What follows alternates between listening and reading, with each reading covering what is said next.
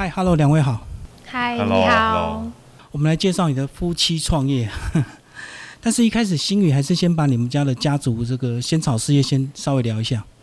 哦，因为我们家族仙草我是第三代，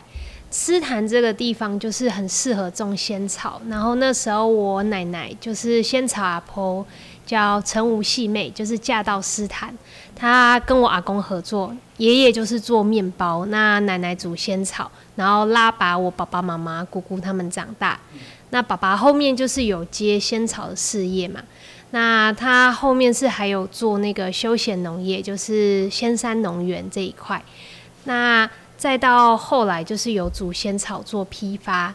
嗯，这可是他比较可惜是没有嗯内用。我们做这个甜点店新鲜草的契机，就是很多客人都说我上来山上很远，然后可是就只能带仙草回家，然后没有那种特别的冰品啊什么的，欣赏你山上的美景，有点可惜。然后我爸爸也六十几岁了，我刚好大学毕业，他就说他想退休，他仙草这一块问我要不要做贩售，我说好啊，那我就邀我先生，他刚好就是当完兵没多久，我们就说要不要回来创业做新鲜草这一块，他说好，那我们两个就回来了。等于是消费者买了一坨鲜草，不能马上吃就对，就很对有点可惜，还要带回家弄就对。对对对，好，那方怡你也先自我介绍一下，你这个呃本来的工作是什么？哎、大家好，我是高雄土生土长的，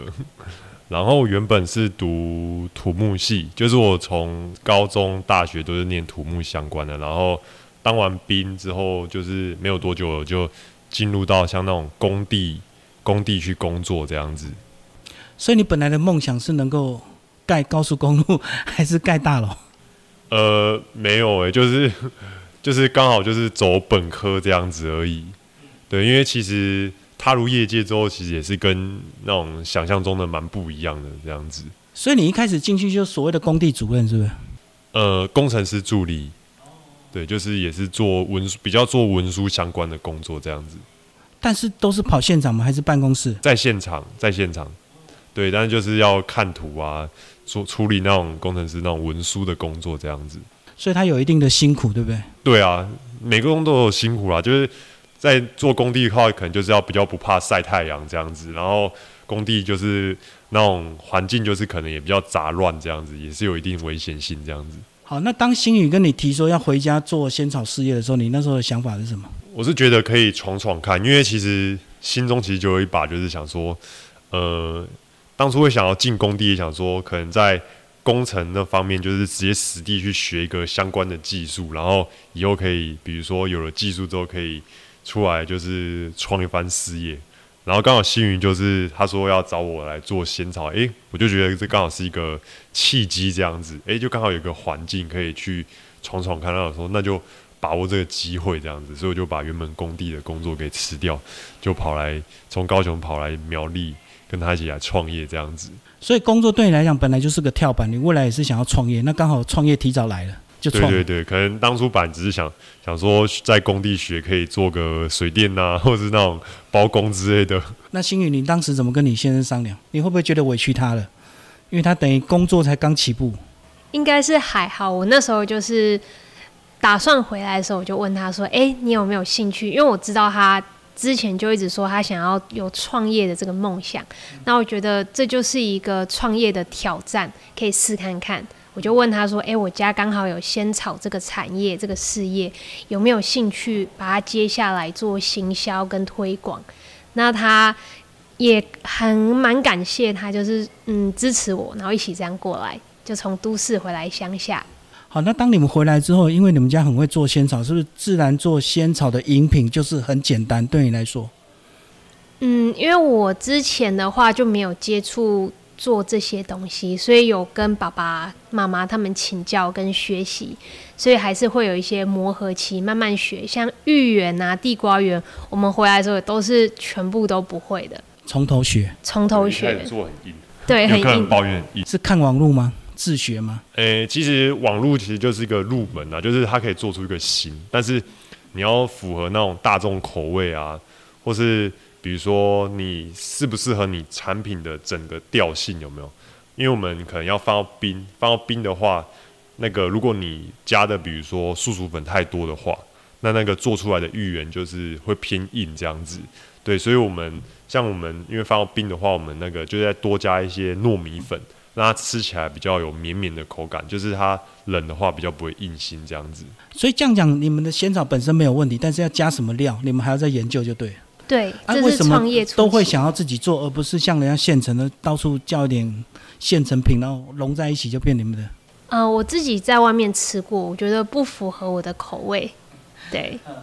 然后想说，既然就是来这边的，那就全部自己手做。对，主要是你们仙草很好，你们的配料也不能太差嘛。对，不能让人家觉得，哎、可能有点化学感啊，或是感觉不够真材实料，凸显不出仙草那个好的味道。我们就整碗就实实在在的。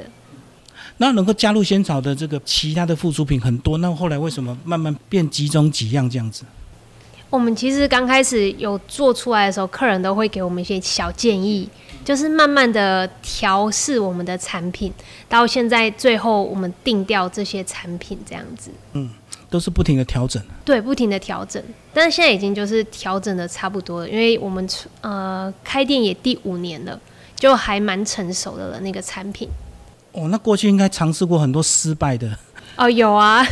就蛮多客人抱怨说，哎、老板你那个芋圆太硬啊，因为我们其实那个刚煮出来吃没问题，很好吃，就像刚刚我先生说，放到冰上面，它就是会很快就硬心，因为它太实在了。就是那个芋头的可能成成分太高了，它就很容易就直接硬硬的。那我们后面就把那个冰的芋圆分出来，用一个小碟子装，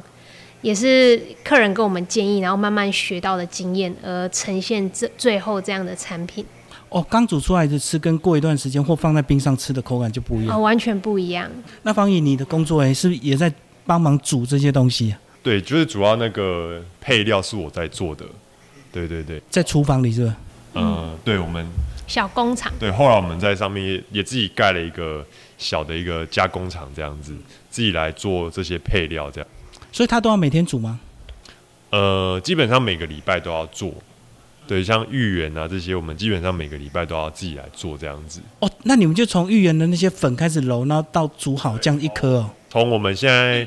现在产季的话是比较偏南部的甲仙那边的芋头，然后我们就是直接从产地直接叫芋头过来，然后从削皮啊，削皮再再切，然后打成泥，再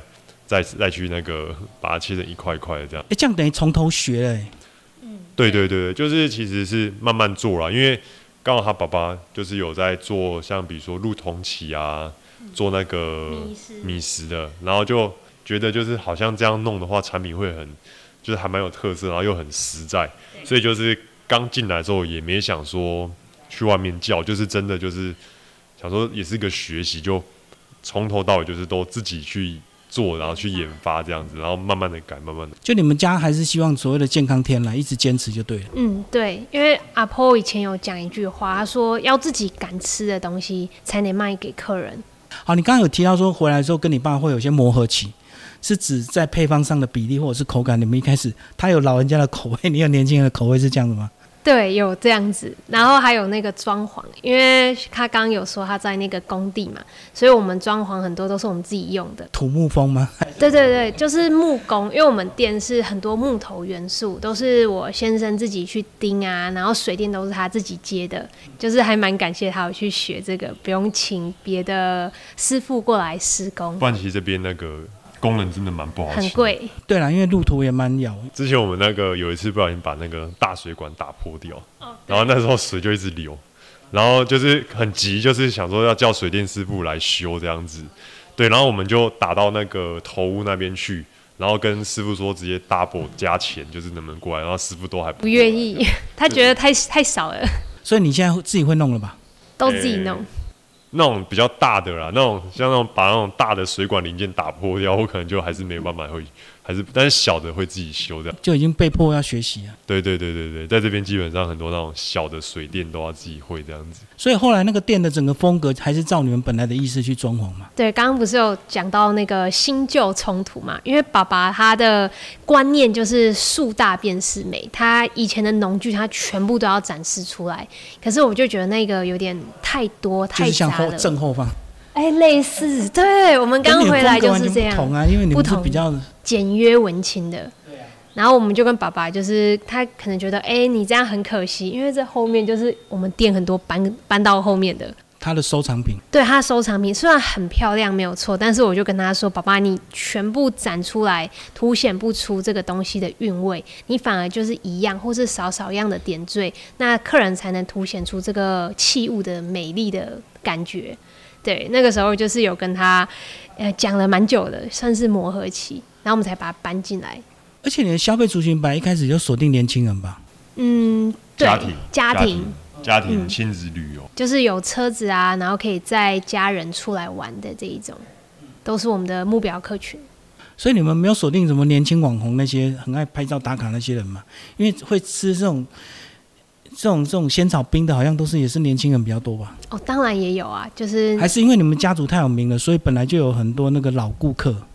诶，这也是很感谢我爸妈，因为我们家的老顾客真的还真不少，就是他们从小吃我们仙草吃到大，那他听到我们有开店，就是会有口碑行销，介绍很多客人来跟我们消费。创业初期当然就是有很多这样的客人，让我们怎么讲有稳定的一些经济收入。那后面就是有回头客跟新的客人在介绍更多的客人过来，就有慢慢上轨道。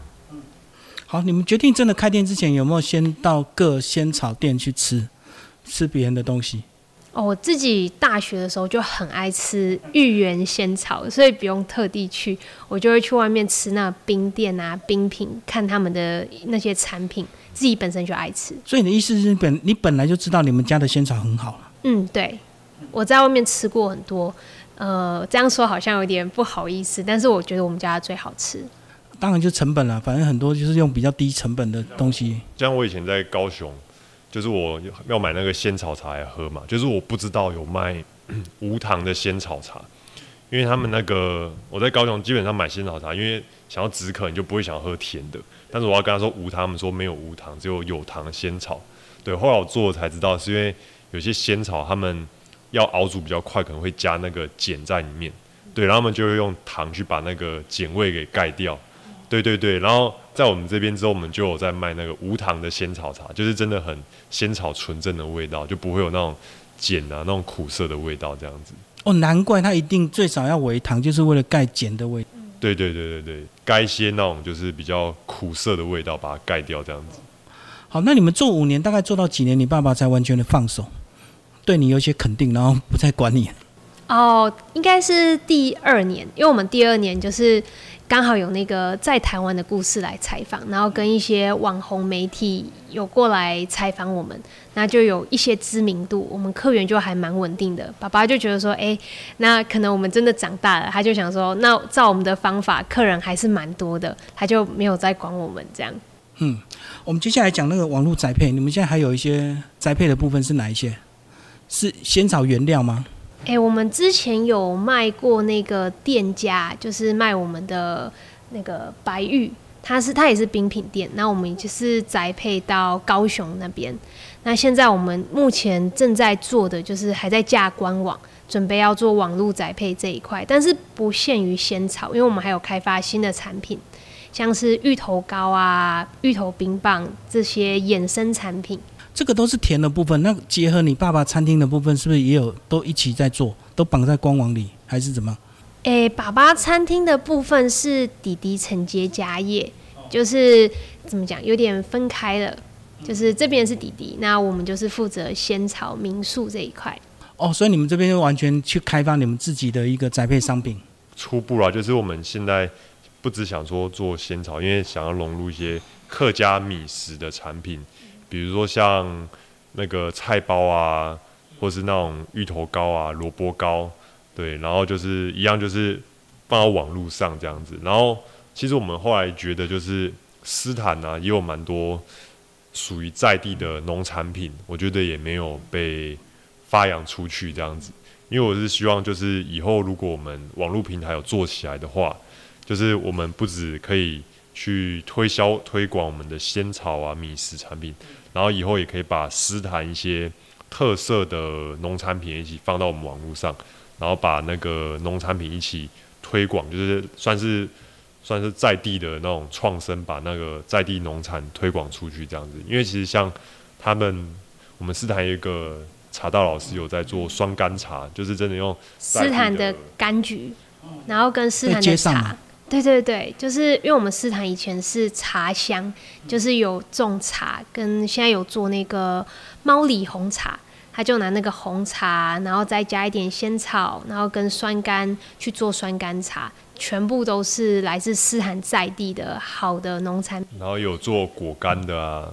然后做桂竹笋啊、蜂蜜的啊，就很多。就是，但是他们就是都是算小农，有没有？就是没有那种就是销售的通路。那我想说，哎、以后如果我有一个广网站，就是有一个头的话，可以用我们这个当做主轴，然后再把斯坦的一些特色产品在一起结合起来，就是至少看，诶、看起来会比较丰富这样子。就是你们是返乡青年，会有很有很有理想性，也希望能够回馈或帮助更多的乡民，哦，对，当然啊、因为他们不不一定熟悉这些网络的系统。就是把他们的小品牌也放进来，然后大家一起行销这样子。这样过几年，你们会不会出来选村长、乡长？太 热情了就会被推出来。嗯，好，谢谢两位为我们介绍你的创业路，谢谢。谢谢。谢谢，谢谢。